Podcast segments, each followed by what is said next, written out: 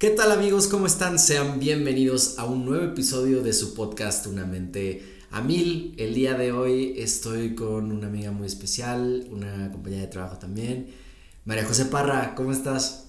Hola Diego, muy bien, ¿y tú? Todo muy bien, muchas gracias Majo. Oye, pues como ya pudieron escuchar también aquí las personas, tienes un acento muy particular. Eres de Barranquilla, Colombia. Sí, justo barranquillera de corazón, cartagenera también hay la mitad. Eh, es una pregunta siempre que es difícil de contestar porque he vivido los dos, la, o sea, mi vida se ha dividido en esas dos ciudades eh, y me siento así como mi sangre dividida en dos.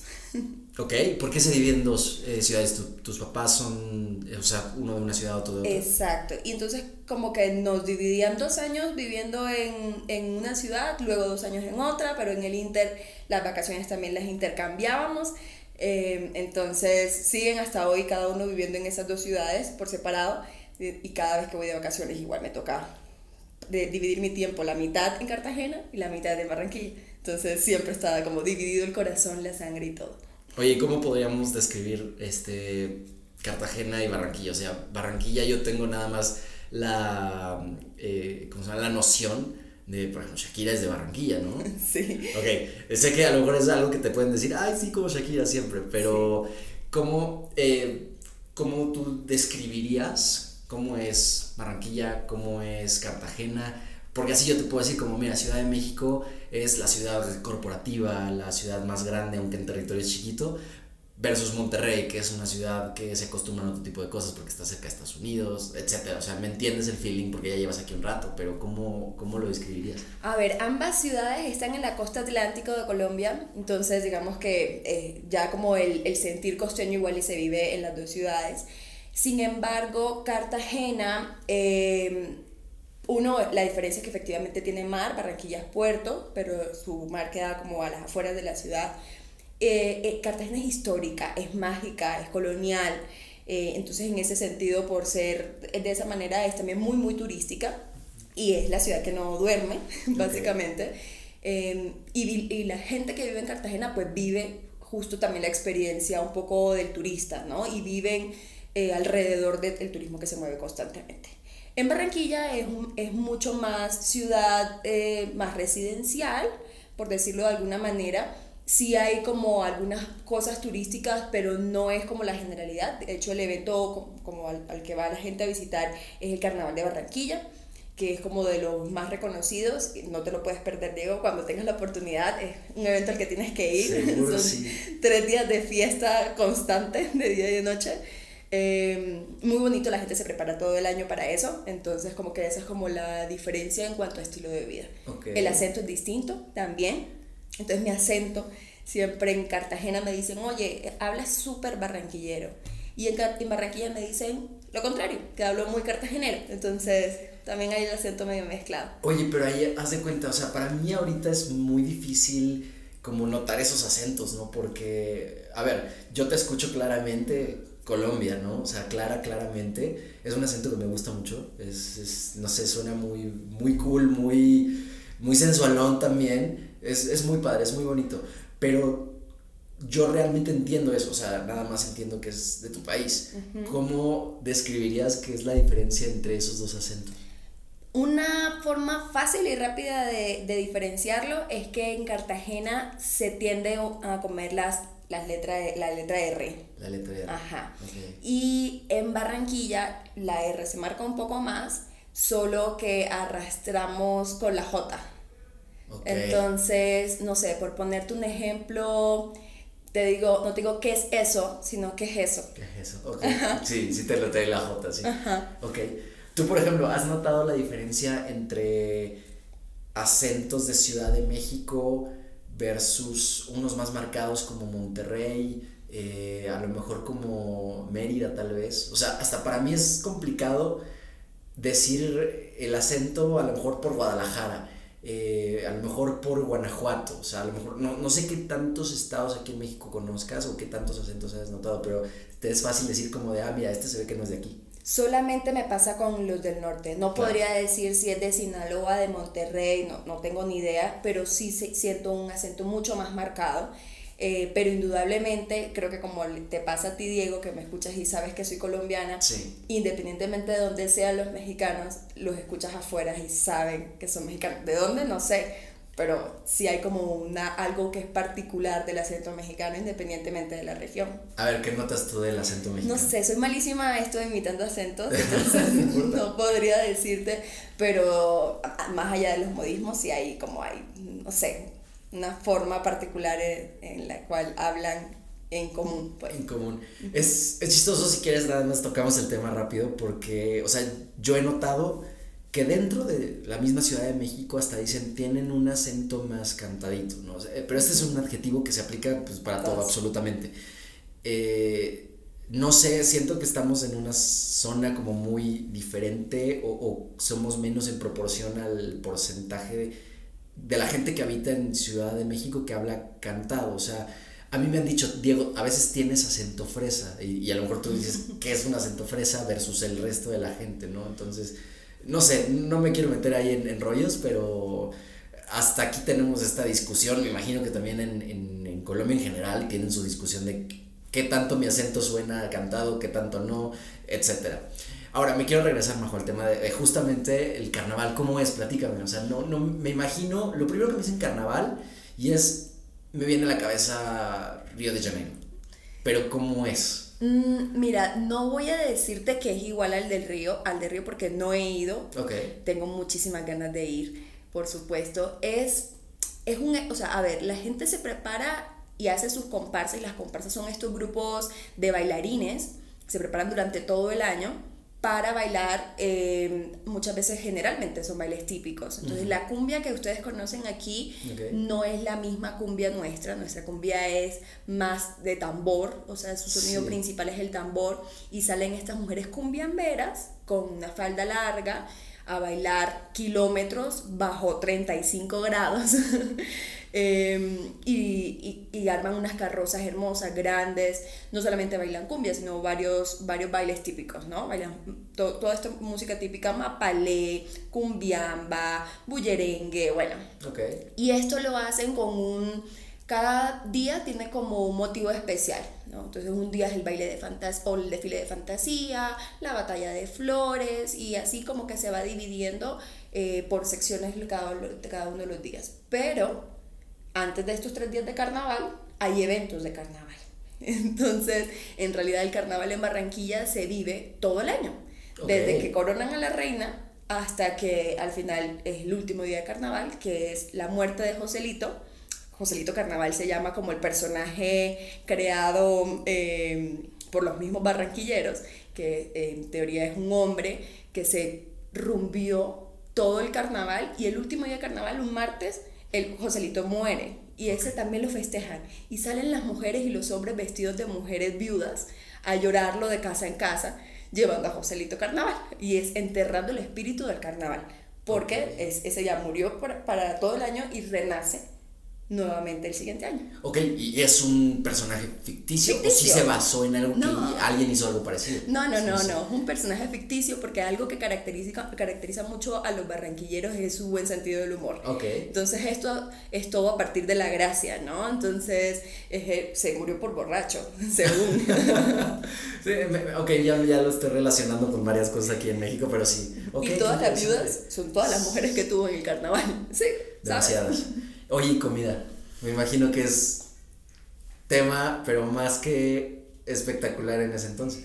Sabes, eh, creo que hay muchas cosas que cuando me vine para México justo me daba cuenta que la cultura, si bien no somos iguales, somos latinos. Claro. Eh, entonces hay mucha mm, eh, semejanza en la parte cultural, pero en la parte ya de de la comida hay bastante diferencia. Creo que fue una de las cosas que me dio más duro cuando me vine para México. Em, hay, por ejemplo, en Barranquilla hay mucha influencia árabe, porque hubo mucha migración árabe en algún momento, y de hecho mucha de la comida árabe se ha vuelto comida típica barranquillera. Es decir, así como tú ves los tacos aquí en la calle, allá venden fritos, entonces venden empanadas, arepas, pero también kibes. Entonces es, es rarísimo porque es como parte del plato típico que encuentras en la calle. ¿No? Em, el arroz de fideo es algo que en toda casa barranquillera en algún momento vas a encontrar, por lo menos una vez a la semana. Entonces, eh, ese cambio un poco, sí, cuando llegué a México, sí lo sentí.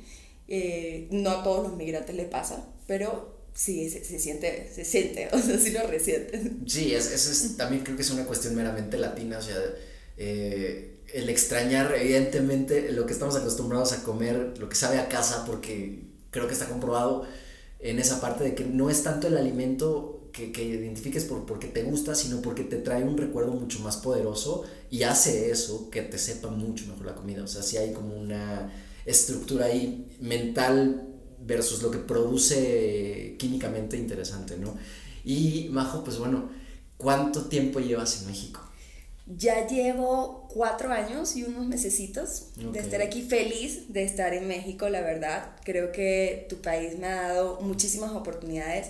Me ha dado, eh, no solamente a mí, sino como al, al círculo de, de colombianos y extranjeros que conozco en México, estamos todos de acuerdo que efectivamente México es un país muy bondadoso, eh, que te abre las puertas y que te acoge y no te deja irte porque definitivamente como que te, ya te amañas, ¿no? Claro. Te enamora de alguna manera.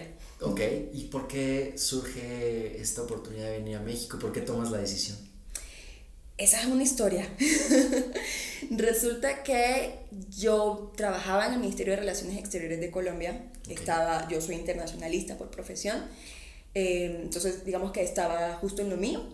Y por cosas de la vida me llega información de una maestría o, eh, o doctorado en México eh, con beca yo estaba buscando estudiar en Colombia. En Colombia no existe este tema de las becas al 100%. O sea, básicamente la forma de que tú puedes acceder a una beca, entre comillas, es como con un préstamo, que al final del día son intereses altísimos y demás. claro.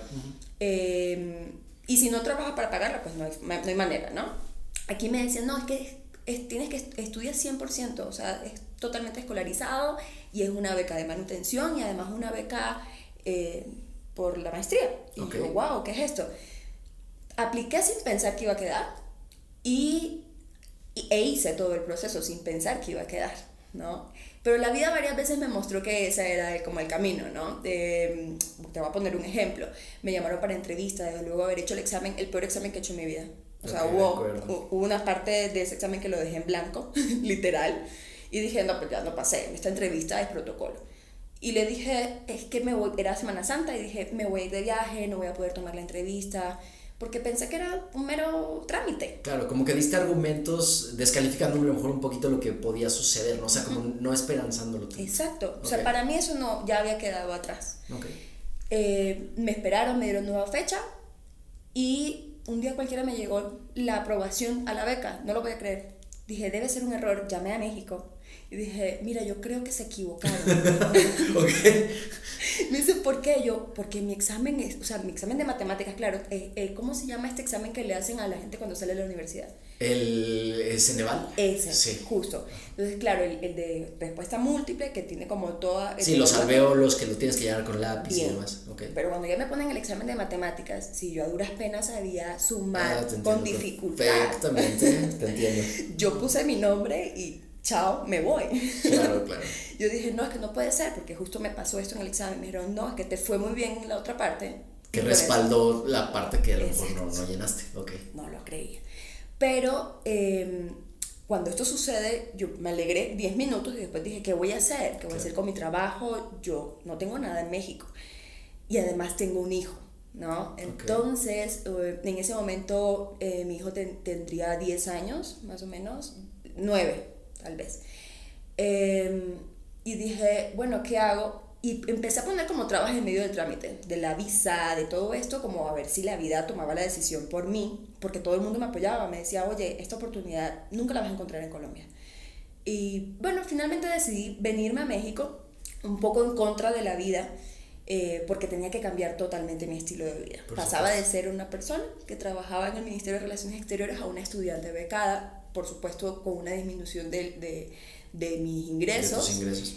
Eh, en un país donde no, no conocía a nadie eh, y a empezar a estudiar en una institución de excelencia, lo cual tenía mucha exigencia. Por supuesto. Pero bueno, eso sucedió. Yo eh, al principio, la verdad es que no te lo voy a negar, Diego, fue como súper duro el cambio. Eh, pero las cosas fueron pasando, te digo, el país me acogió de la mejor manera y cada día me mostró que justo este era el lugar donde yo debía estar. Ok, perfecto. Oye, Majo, y entonces, a ver, cuéntame. Eh, creo que mucha gente también ha experimentado. Aquí, aquí por lo que veo más bien, es que tuviste una, un problema que a lo mejor muchos quisieran tener, que es la parte de aplicar, de a lo mejor justamente descalificarlo o no, o no ponerle tanta esperanza o tanta, em, tanta carga emocional, vamos a decirlo, en un sistema de, en un, en un criterio de, ay, ojalá me llamen. Tú eras como de, vamos a ver qué pasa. Eh, y pues todo se empezó a dar, todo se empezó a dar con, con cierta resistencia que tú tenías, pero algo muy valioso que noto es que dejaste que el camino, que la, la, la vida te fuera guiando un poquito, ¿no? Eh, juzgándolo un poco en el sentido de que, híjole, pues no creo, a lo mejor se equivocaron, pero decidiste aventarte, ¿no? Teniendo tu gama de posibilidades de, comodidad en, en, Colombia, tu casa, tu familia, eh, el respaldo justamente de, de, que si en algún momento a lo mejor te tienes que mudar de ciudad por un trabajo o algo así, sabes que tu hijo se puede quedar un rato en su casa con tus abuelos, eh, realmente no conozco muy bien cómo está la estructura de, de, de, tu familia, pero digamos que está esa facilidad, ¿no? Versus un, hijo, nos vamos a un país en el cual no conocemos absolutamente nada, eh, no sabemos a dónde vamos a llegar, no sabemos realmente qué va a suceder y es un miedo brutal, ¿no? O sea, ¿cómo procesaste tú ese miedo para no de alguna manera transmitírselo a tu? Pues mira, yo creo que desde chiquita fui una persona muy obstinada. Okay. Eh, algunas a veces me llamaban rebelde, pero yo decidí llamarlo obstinado porque siempre tenía como un plan muy claro y hacía lo posible para que sucediera de la manera en la que yo quería que sucediera. Esta experiencia justo lo que me enseñó es que muchas veces tenemos que dejarnos ir.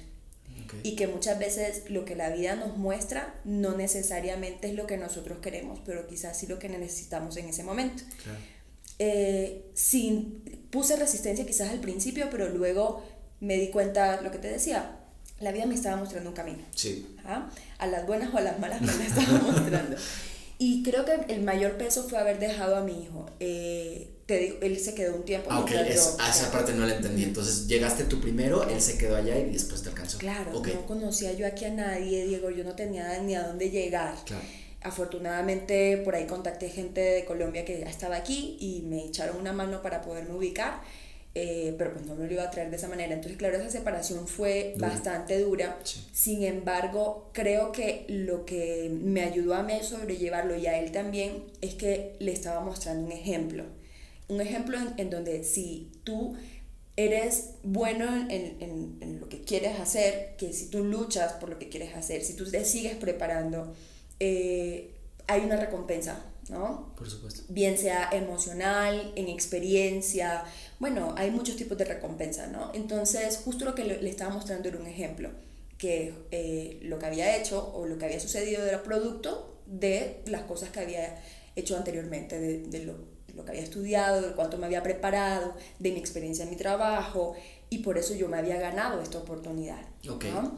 eh, para que él en un futuro como que también viera lo importante que también es la educación. Es que a veces se nos olvida justo eh, en el rush del trabajo y de querer ascender y dejamos a un lado la educación y la educación es tan tan importante. Eh, y eso era lo que yo quería mostrarle. Y él también se enfocó una en, mucho en esa parte y vivió, ya después cuando se vino conmigo, vivió mi titulación. Creo que la, la, la sufrió y la vivió y la, y, y la celebró tanto como yo, eh, porque hacer una maestría de este estilo no es nada fácil. Eh, y al final las personas que están a tu alrededor lo sienten, ¿no? Claro. Que estás de día, de noche, metido en la computadora, haciendo tu tesis, haciendo análisis y escribiendo, eh, y a veces no tienes mucho tiempo para vida social. Sin duda. Eh, pero el, aquí está justo el fruto de que hoy, por ejemplo, después de haber hecho todo este cambio, de, de haber pasado a ser estudiante con ingresos de estudiante en otro país, Correcto. desde cero, sin, con una maleta, claro, literal, claro. Eh, vivimos cómodamente eh, nos podemos dar algunos lujos hoy. Eh, ya tenemos nuestro apartamento con nuestras cosas, entonces, ¿sabes? Como que al final del día eso es lo que a él le, le queda, ¿no? Esa es la recompensa al final de, de toda esta historia. Claro, y además creo que eso es lo importante, ¿no? O sea, justamente que, que haya tenido ese espacio para ver qué pasa. O sea, la incertidumbre siempre va a estar en cualquier aspecto. Creo que él la va a poder vivir en algún momento y a su manera con sus propios eh, problemas. Y me refiero a problemas en situación de, de, vida, ¿no? O sea, realmente cualquier tema en elección de carrera, en elección de hobbies, elección de lo que sea, es un problema que vas a intentar solucionar y resolver. Eh, antes de, entrar como a, este detalle, a lo mejor de, ya, ya me contaste, ya, ya, te asentaste, ya están más cómodos, ya tienen a lo mejor la calidad de vida que esperas o que esperaste tener en algún momento, ¿no? ¿Cómo fue, Majo, el día uno en el que te bajas del avión, en el justamente recibiste ayuda de, de, tus amigos este, colombianos que estaban aquí, pero ¿a dónde llegaste? ¿Cómo fue familiarizarte con la zona, con la comida, con, sí, pues las relaciones en general? Cuéntame ese proceso que tú tal cual viviste. Wow, mira, te cuento. Yo generalmente creo que si le preguntas a alguno de mis amigos muy cercanos de toda la vida, te van a decir siempre que una característica mía es que soy una persona muy fuerte. Pues en ese, en ese momento, me acuerdo que había llorado como una semana entera y había dicho, seguramente me van a devolver en el aeropuerto porque llevo sobrepeso, lo que quieras. No me cobraron el sobrepeso. Yo con mis ojos hinchados me dijeron, señorita, pase. No me revisaron la maleta, que normalmente por ser colombianos hay un estigma y nos revisan la maleta en todos los aeropuertos. O sea, nos desarman toda la maleta. Sí, para la gente que ha visto alerta aeropuerto, pues bueno, ya saben el que... No, y, va también de, de, de, mexicanos para afuera, porque completamente. pero en esta ocasión ni siquiera me prestaron atención, me dejaron pasar viajaba de noche, entonces claro, eh, y además un día de semana.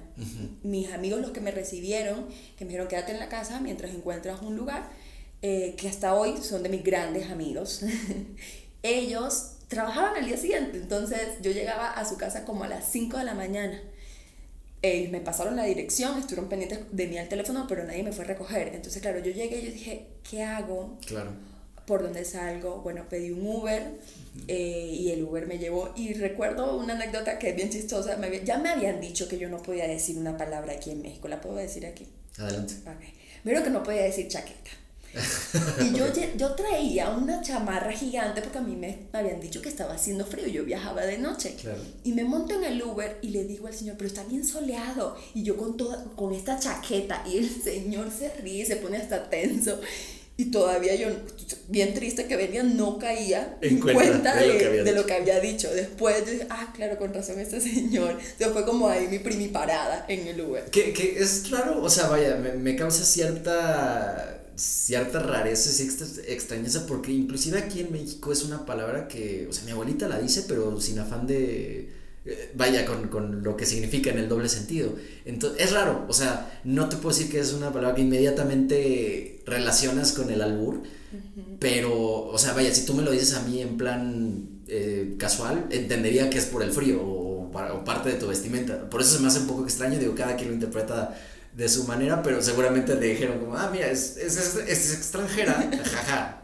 Pero bueno, está el detalle, ok, perfecto. Pero bueno, llegué con, con ellos y, em, y además tenían ellos, también se estaba quedando una amiga argentina, eh, que hasta el día de hoy también sigue siendo una muy buena amiga. Eh, me ayudó como en este proceso de transición de que todos los trámites migratorios, fuimos a hacer turismo, entonces estuvo bien bonito. Y cuando ya me encontré con la gente de la maestría también hicimos una familia. Entonces, más allá de haber creado un círculo de amigos en México, eh, o una red de alguna manera, cree familias. O sea, mi familia de la maestría son mi familia hasta hoy.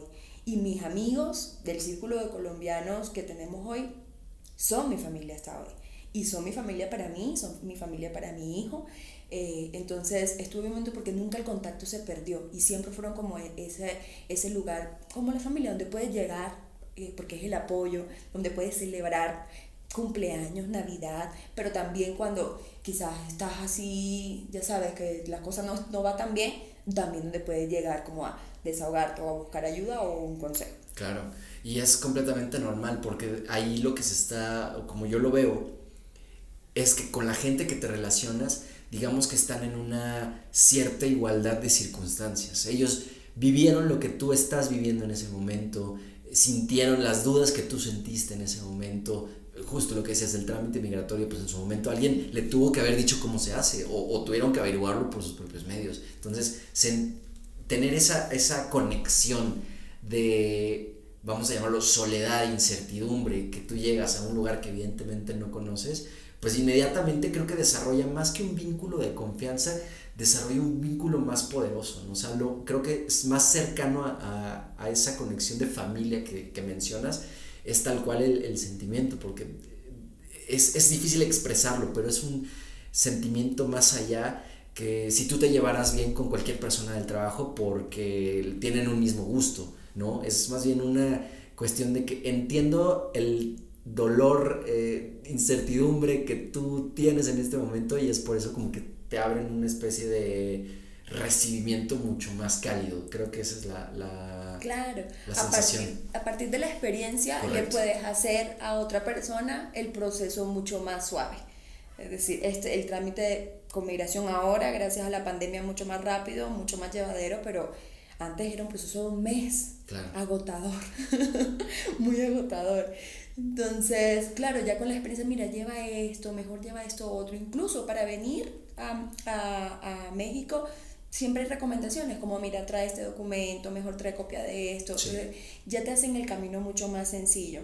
Y es una cadena de favores. Es decir, mañana que una persona me pida un favor de este estilo, ya yo tengo la experiencia previa que me enseñaron y mi propia experiencia. Entonces esta persona va a venir con una ventaja, ¿no? Por supuesto. Eh, pero bueno, está, está bonito porque esto, esto de crear redes, y bueno, no solamente hablo de esta red de colombianos eh, o la red de la maestría, aquí los mexicanos la verdad es que si algo tienen en común es que son muy cálidos.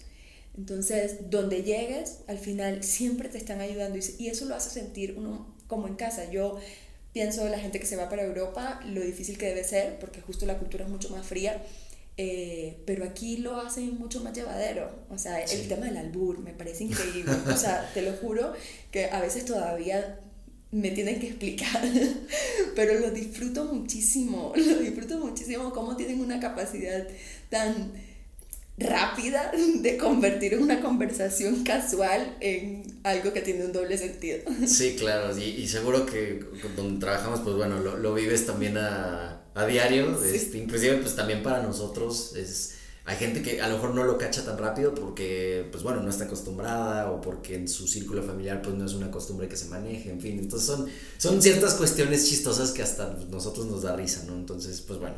Amigos, gracias por escuchar esta primera parte. La parte 2 ya está disponible y la pueden escuchar inmediatamente. Si desean platicar de algún tema en especial, de algo que quieran comentar, el micrófono está completamente abierto y estaré encantado de recibirlos. Solo mándenme un mensaje a mi cuenta de Instagram de Tonini94 y por ahí lo cuadramos sin ningún problema. Seguimos escuchando a Majo en el siguiente episodio. Gracias.